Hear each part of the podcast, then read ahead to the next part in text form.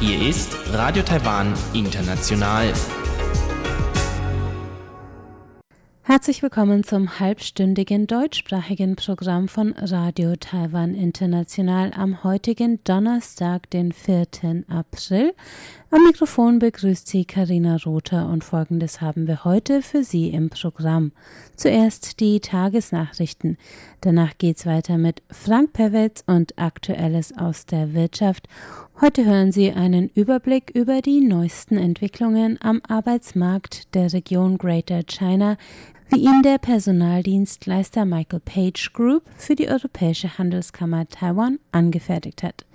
Darauf folgt der Blickpunkt, da widmen wir uns heute dem in China inhaftierten taiwanischen Bürger Li Mingzhe und den Bemühungen seiner Frau Li Qingyu um dessen Freilassung. Nun zuerst die Tagesnachrichten.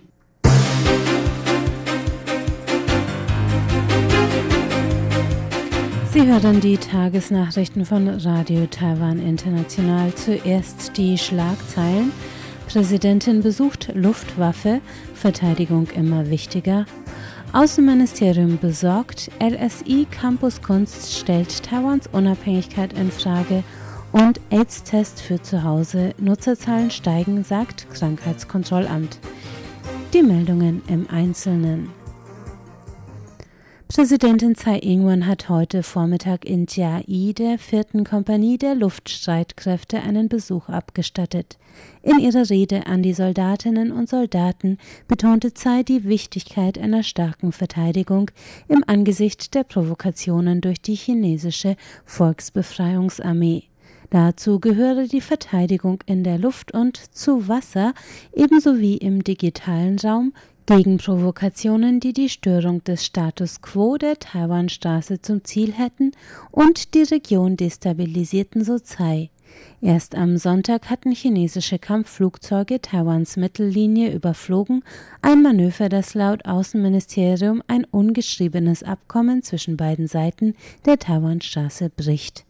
Die Präsidentin sagte, die Bedeutung der Armee in der Verteidigung von nationaler Souveränität und demokratischen Werten sowie der Wahrung von Frieden und Stabilität in der Region werde weiter steigen.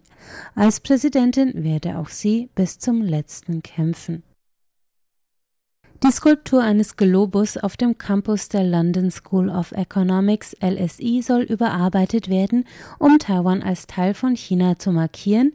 Das entschied die Universität nach einer gestrigen Sitzung. Außenministeriumssprecher Andrew Lee äußerte heute schwere Besorgnis über die Entscheidung.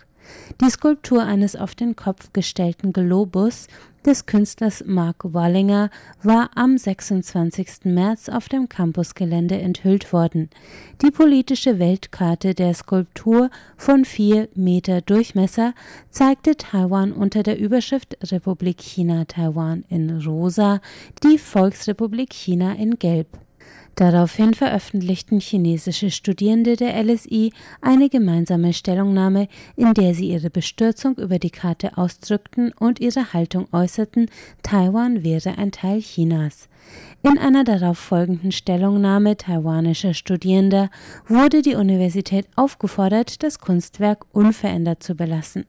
Nachdem die Universität gestern die Entscheidung zur Anpassung der Weltkarte im Sinne der chinesischen Studenten angekündigt hatte, habe man der Universität gegenüber umgehend Einspruch bekundet, so das Außenministerium. Zudem habe man die Mitglieder der britisch-taiwanischen Parlamentariergruppe gebeten, die Universität zu Respekt gegenüber Taiwans souveränem Status aufzurufen. Die Zahl der erworbenen HIV-Testkits zum Selbsttest ist im ersten Quartal 2019 um 25 Prozent im Vergleich zum Vorjahr gestiegen. Das gab heute das Krankheitskontrollamt bekannt. Zudem werden die Tests bald auch in Supermarktketten für umgerechnet circa 6 Euro erhältlich sein. Laut Krankheitskontrollamt haben in den vergangenen vier Monaten 17.000 Personen die Tests in Anspruch genommen, 4.200 mehr als im Vorjahr. Für das ganze Jahr 2019 wurden 50.000 Testkits zur Verfügung gestellt, die derzeit im Onlinehandel, in lokalen Gesundheitsämtern im ganzen Land und bei einzelnen gemeinnützigen Organisationen erhältlich sind. Durch eine Nummer auf dem Testkit kann der Kaufpreis online rückerstattet werden. Zudem bringt die Nummer Vergünstigungen im Falle einer Folgebehandlung im Krankenhaus. Damit will das Krankheitskontrollamt Anreize für HIV-Infizierte schaffen, nach dem Selbsttest frühzeitig ärztliche Hilfe zu suchen, sagte Mitarbeiterin Li Jiaqi. Die Kampagne zum HIV-Selbsttest hat das Amt im April 2017 gestartet. Im ersten Jahr gaben 167 neue HIV-Patienten an, vorab den Selbsttest genutzt zu haben. Mit einem Exportrekordvolumen von Gütern in Höhe von 335,9 Milliarden US-Dollar auf Platz 18 der Exportländer weltweit mit einem Anteil von 1,7 Prozent der global verkauften Güter. Platz 1 und 2 belegten China und die USA mit 12,8 Prozent und 8,5 Prozent, gefolgt von Deutschland und Japan mit 8 Prozent und 3,8 Prozent. Auch 2017 hatte Taiwan bereits Platz 18 der globalen Exportskala belegt. Auf der Importskala war es damals Platz 19. Die Importe stiegen 2018 um 10,1 Prozent. Damit ist das Land nun auf Platz 17 der weltweiten Importeure. Die Ökonomen der WHO sagen für 2019 einen Rückgang des Wachstums im globalen Handel auf 2,6 Prozent voraus. Im Falle einer positiven Entwicklung im Handelskrieg zwischen China und den USA könnte das Wachstum 2020 wieder auf 3% ansteigen. Eine Reisesendung über Taiwans Matsu-Inseln ist für den wichtigsten US-amerikanischen Fernsehpreis Emmy Award nominiert, der im Mai vergeben wird. Das hat Taiwans Tourismusbehörde heute bekannt gegeben. Die Sendung namens Taiwan Matsu Festival and Islands, die der US-Fernsehsender PBS in Kooperation mit Taiwans Tourismusbehörde 2018 produzierte, folgt mehreren Prozessionen von Anhängern der Göttin Matsu in Taiwan nominiert für einen Preis im Vorabendprogramm in der Kategorie herausragende Einkameraregie einer Lifestyle-, Koch-, Reise- oder Bildungssendung ist die Folge des PBS-Formats Joseph Rosandos Travel Scope ein weiterer Beweis für Taiwans herausragende Reiseziele, so das Tourismusbüro. Taiwanerin Tsai Tse-ing die Nummer 1 der Weltrangliste im Damen-Badminton hat heute die Thailänderin Busanan Ongbam-Rungpan im Achtelfinale der Malaysia Opens besiegt. Das erste von fünf World Tour Super 750 Turnieren des Weltbadmintonverbands findet vom 2. bis zum 7. April in Kuala Lumpur statt und ist mit 700.000 US-Dollar dotiert. Nach ihrem Sieg in zwei Sätzen mit jeweils 21 zu 16 und 21 zu 14 Punkten wird Tsai im Viertelfinale gegen die Siegerin des Matches zwischen Ratchanok Intanon aus Thailand und Zhang Beiwen aus den USA antreten. Kommen wir zur Börse. Der TAIEX hat heute mit 14,8 Punkten oder 0,13 Prozent im Plus bei einem Endstand von 10.704 Punkten abgeschlossen. Umgesetzt wurden heute 116 Milliarden Taiwan-Dollar, das sind umgerechnet 3,77 Milliarden US-Dollar. Es folgt das Wetter.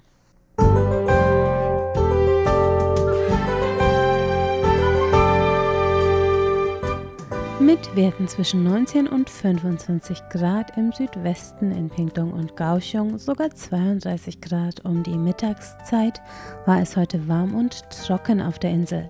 Leichte Regenfälle an Süd- und Nordspitze, die sich nachts leicht ausbreiten. Der morgige Freitag ist bedeckt bis sonnig in weiten Teilen des Landes mit leichten Schauern entlang der Ostküste bei Werten zwischen 20 und 29 Grad.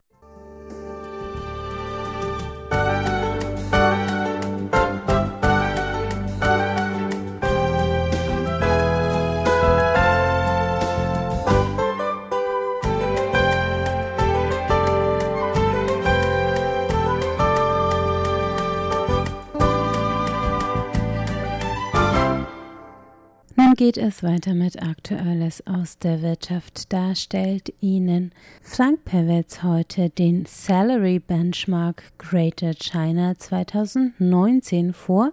Das ist eine Studie des international operierenden Personaldienstleisters Michael Page Group, der auf Einladung der Europäischen Handelskammer Taiwan Auskunft über die neuesten Entwicklungen am Arbeitsmarkt in der Region Greater China gegeben hat. you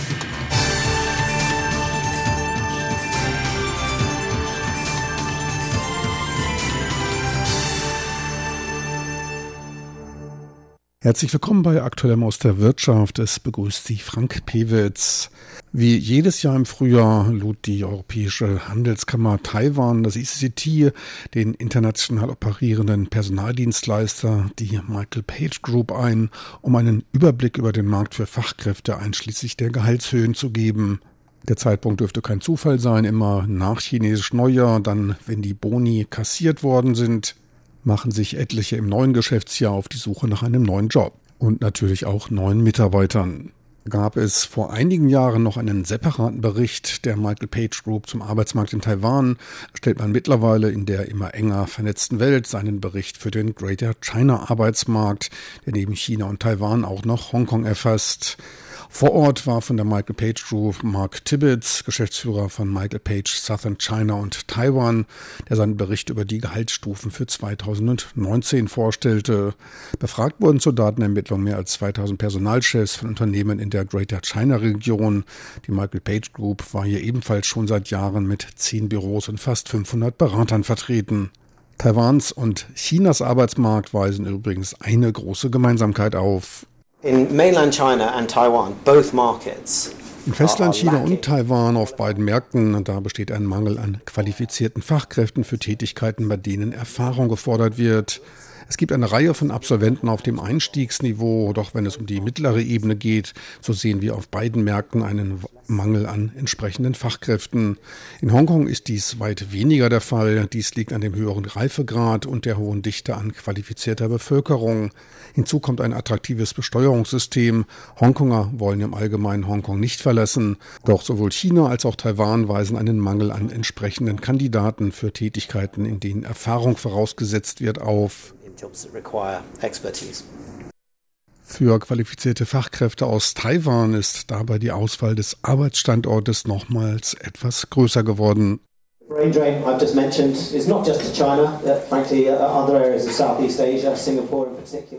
Die Abwanderung von Fachkräften, der Brain Drain, findet nicht nur in Richtung China statt, auch Südostasien und insbesondere Singapur zielen auf die Anwerbung von Experten aus Taiwan. Und wir gehen nicht davon aus, dass sich dieser Trend so schnell umkehren wird. Wir hier vor Ort in Taiwan sind dabei äußerst proaktiv bei der Suche nach erweiterten Bindungsstrategien, um die besten Leute an ihrem Arbeitsplatz zu halten. Nehmen auch verstärkt Maßnahmen, die sich auf Rückkehrer fokussieren, was wir auch völlig begrüßen. Doch bisher sehen wir noch keinen solch starken Rückstrom wie das Ausmaß der weiter Taiwan verlassenen Leute. Der Sektor für erneuerbare Energien schafft dabei aber für ausländische Fachkräfte eine deutliche Erweiterung der Möglichkeiten, sich hier auf den Arbeitsmarkt in Taiwan anbieten zu können, was eine gute Sache ist.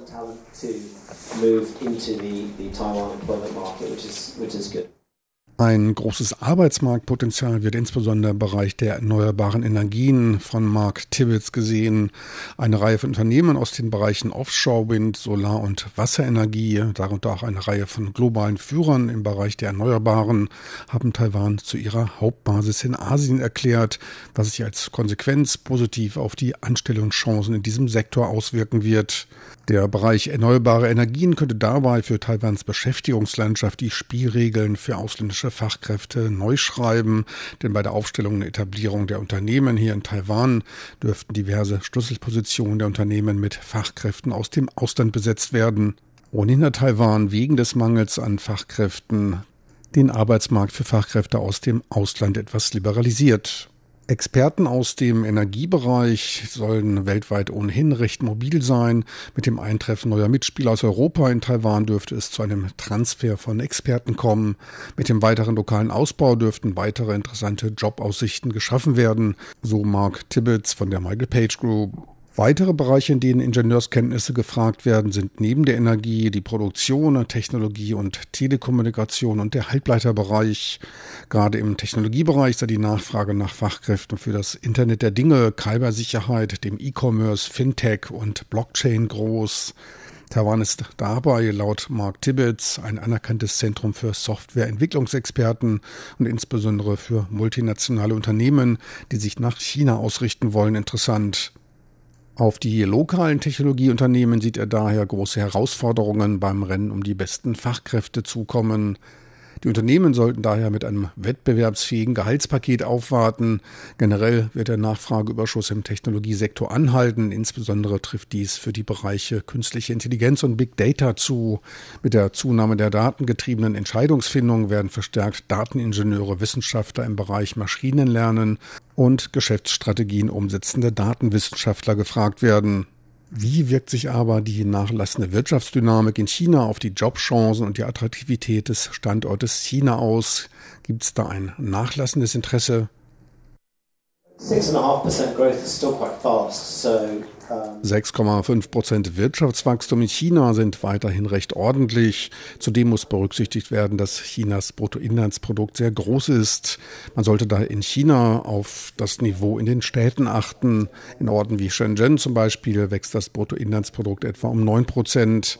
Zwar sind mir nicht die neuesten Zahlen für Shenzhen bekannt, doch mit der Bekanntgabe der Pläne der Zentralregierung im neuen Greater Bay Area Weißbuch würde ich davon ausgehen, dass Orte wie Shenzhen auf Kosten Kosten anderer Orte weiter Investitionen anziehen werden.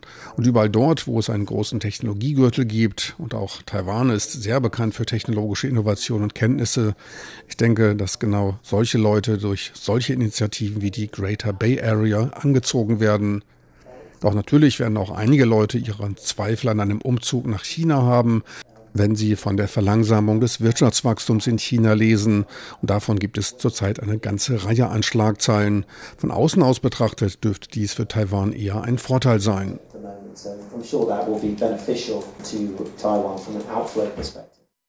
Auch auf den für die Personalsuche zu veranschlagenden Zeitraum ging er ein. Overall, um, a few bits of data for you. On average, it takes us two months Allgemein gesagt dauert es für uns zwei Monate, um den Arbeitsplatz auszufüllen, angefangen vom ersten Einführungsgespräch. In der Zeit werden dann von uns circa fünf Personen dreimal interviewt, bis erfolgreich der passende Kandidat gefunden werden kann.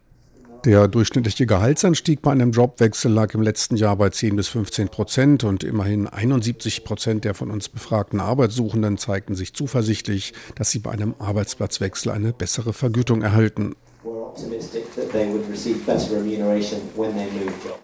Doch welche Rolle spielt die Einkommensverbesserung in diesem Jahr? Ein Aspekt, der von den befragten Arbeitssuchenden in früheren Umfragen immer ganz oben auf der Liste gestanden hat. Auch in diesem Punkt da scheint sich langsam ein gewisses Umdenken breit zu machen. I think that uh, people who who leave ich denke, dass Personen, die Taiwan in Richtung China oder Singapur verlassen, im Allgemeinen dies für mehr Geld unternehmen, denn die Einkommensverbesserungen, die dabei erzielt werden können, sind für einige Leute zu gut, um diese nicht wahrzunehmen. Auf der anderen Seite kommen Rückkehrer nach Taiwan im Wesentlichen zur Verbesserung des Lebensstils, für ein ausgewogeneres Familienleben, für mehr Jobsicherheit und Stabilität und einem weniger stressigen Umfeld hier in Taiwan. Insbesondere für die jüngere Generation der in diesem Jahr 1000 Geborenen spielen ein ausgewogenes Verhältnis von Arbeit und Freizeit, von Flexibilität und ein offenes und vertrauensvolles Arbeitsumfeld eine höhere Rolle als nur Geld, auch wenn Geld natürlich wichtig ist. Doch andere Faktoren werden immer mehr als genauso wichtig betrachtet. Einer davon ist die insgesamte Erfahrung, die ein Angestellter in einem Unternehmen erleben und sammeln kann. Meine lieben Zuhörer, das war's für heute von der Vorstellung des Salary Benchmark Reports der Michael Page Group, veranstaltet durch das ECCT, die Europäische Handelskammer in Taiwan. Besten Dank fürs Interesse. Schalten Sie bald mal wieder rein. Am Mikrofon verabschiedet sich von Ihnen Frank Piewitz.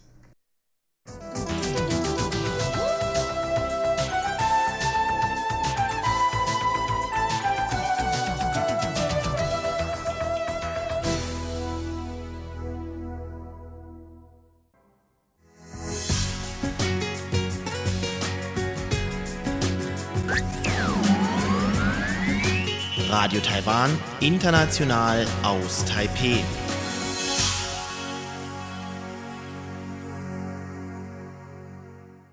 Es folgt der Blickpunkt. Heute beschäftigen wir uns mit den jüngsten Entwicklungen im Fall Li Mingzhe. Blickpunkt im März wurden es zwei Jahre, dass der taiwanische Universitätsangestellte Li Mingzhe während eines Besuchs in China von chinesischen Behörden aufgegriffen und inhaftiert wurde. Monatelang saß er ohne Anklage im Gefängnis, bis ihn ein mittlerer Gerichtshof in Yueyang, China, im November 2017 zu fünf Jahren Haftstrafe für Unterwanderung der Staatssicherheit verurteilte. Den Prozess mitsamt Li Mingzhes Beobachter sagten erzwungenem Geständnis von Schuld übertrug China in Gänze im Internet. Seither sitzt der Taiwaner Li Mingzhe seine Haftstrafe in chinesischen Gefängnissen ab, mitsamt Reformierung durch Arbeit und wöchentlicher politischer Umerziehungsklassen. Seine Ehefrau Li Jingyu kämpft in ihrem Heimatland und international seither unermüdlich um Aufmerksamkeit für den Fall Li Mingzhe und die politischen Implikationen, die sein Fall für Aktivisten und NGO-Mitarbeiter weltweit hat. Ihre Arbeit trägt Früchte, denn im Februar und März 2019, am Vorabend des zweiten Jahrestags von Lees Gefangennahme, traf Li Jingyu gleich zweimal mit hochrangigen US-Vertretern zusammen. Dazu gleich mehr. Zuerst ein paar Worte zu der Frage, warum die Inhaftierung und Verurteilung Li Mingzhes 2017 ein politischer Skandal war, der ein weit lauteres Echo verdient hätte. Das Gesetz, auf dessen Basis China Li Mingzhe, einen Staatsbürger der Republik China, also Taiwan, verurteilte, war das im Januar 2017 in Kraft getretene neue Gesetz zur Verwaltung der Aktivitäten ausländischer Nichtregierungsorganisationen auf dem chinesischen Festland. Dieses neue Gesetz soll die Arbeit ausländischer humanitärer Organisationen auf nichtpolitische Aktivitäten beschränken. Artikel 3 und 5 des Gesetzes schreiben vor, dass die Arbeit ausländischer NGOs, Zitat, Chinas nationale Einheit, Sicherheit oder ethnischen Zusammenhalt nicht gefährden und keinen Schaden für Chinas nationale, soziale oder politische Interessen beinhalten darf. Dass die Tätigkeit Li Mingzhes als solche eingestuft wurde, wird von vielen Beobachtern als eine Art Warnschuss Pekings für taiwanische Menschenrechtsaktivisten angesehen.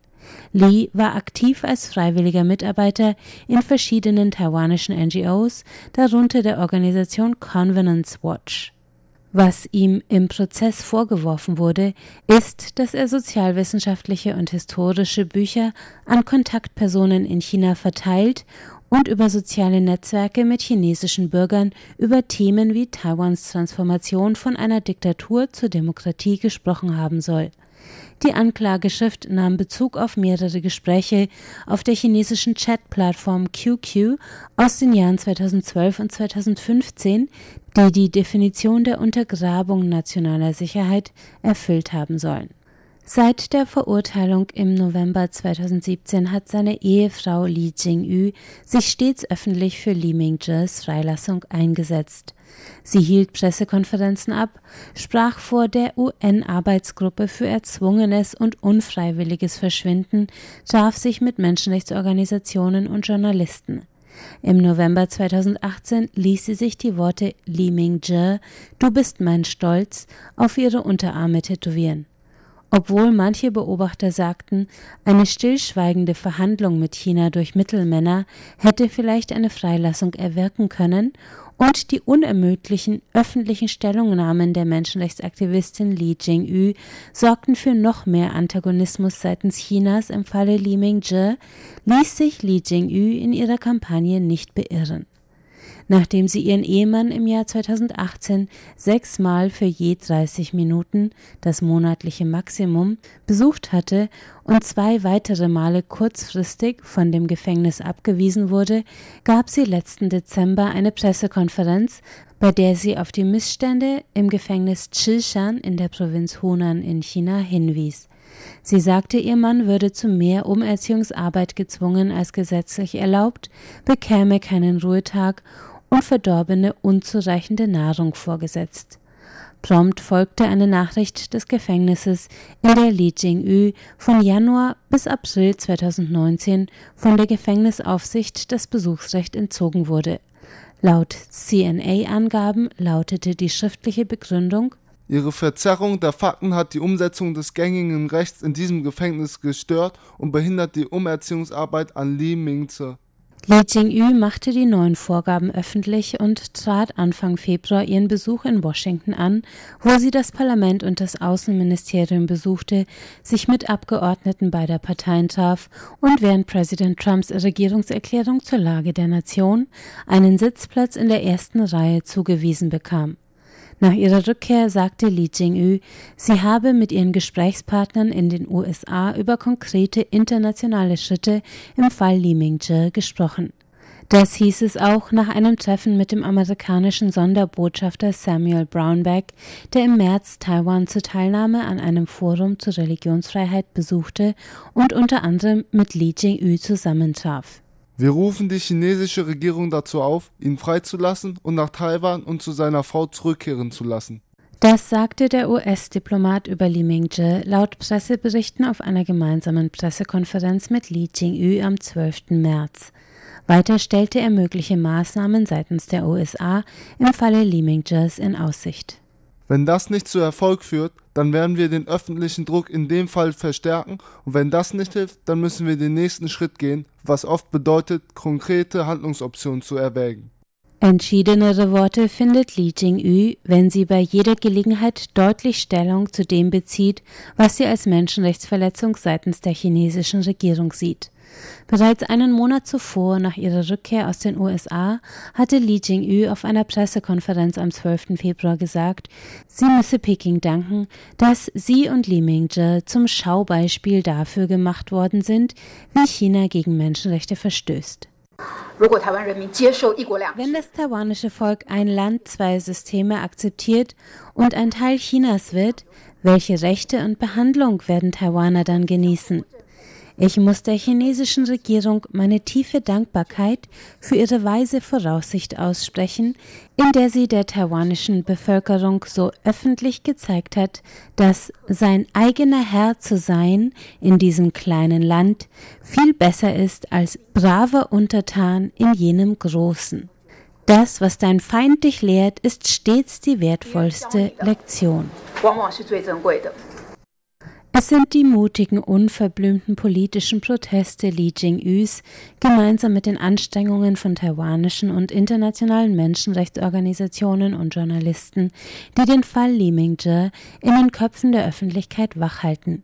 US-Botschafter Sam Brownbacks Äußerungen lassen hoffen, dass demnächst auch internationale politische Anstrengungen in dieser Sache folgen werden. Denn Li Mingzhe ist nicht der einzige ausländische Bürger, der in China wegen politischer Aktivitäten verfolgt wurde. Es sollte nicht den Töchtern und Ehefrauen der Verschleppten überlassen sein, in diesen Fällen allein zu kämpfen. Das schreibt der britische Menschenrechtsaktivist, Autor und Mitbegründer der Hong Kong Watch Benedict Rogers in einer Stellungnahme im Wall Street Journal, die am 31. März erschienen ist. Rogers schreibt weiter, wenn Sie, Wenn beginnen, Sie beginnen taiwanische, taiwanische Bürger wie meinen Mann verfolgen, zu verfolgen, sagt mir Frau Li, dann geschieht die dann Beschneidung geschieht die Beschneidung von Menschenrechten durch die chinesische kommunistische Partei bereits außerhalb der Grenzen Chinas. Benedict Rogers schließt mit den Worten Wenn die chinesische Definition eines Verbrechens das Schreiben von Artikeln und Botschaften in sozialen Medien von einem anderen Ort der Welt aus einschließt, dann bin ich genauso schuldig wie Herr Li.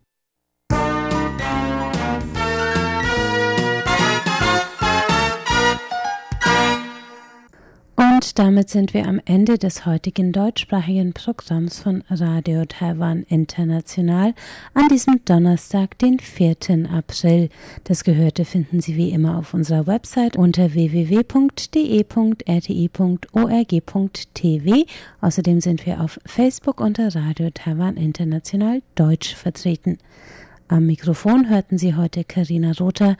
Ich bedanke mich fürs Einschalten und sage Tschüss, bis zum nächsten Mal.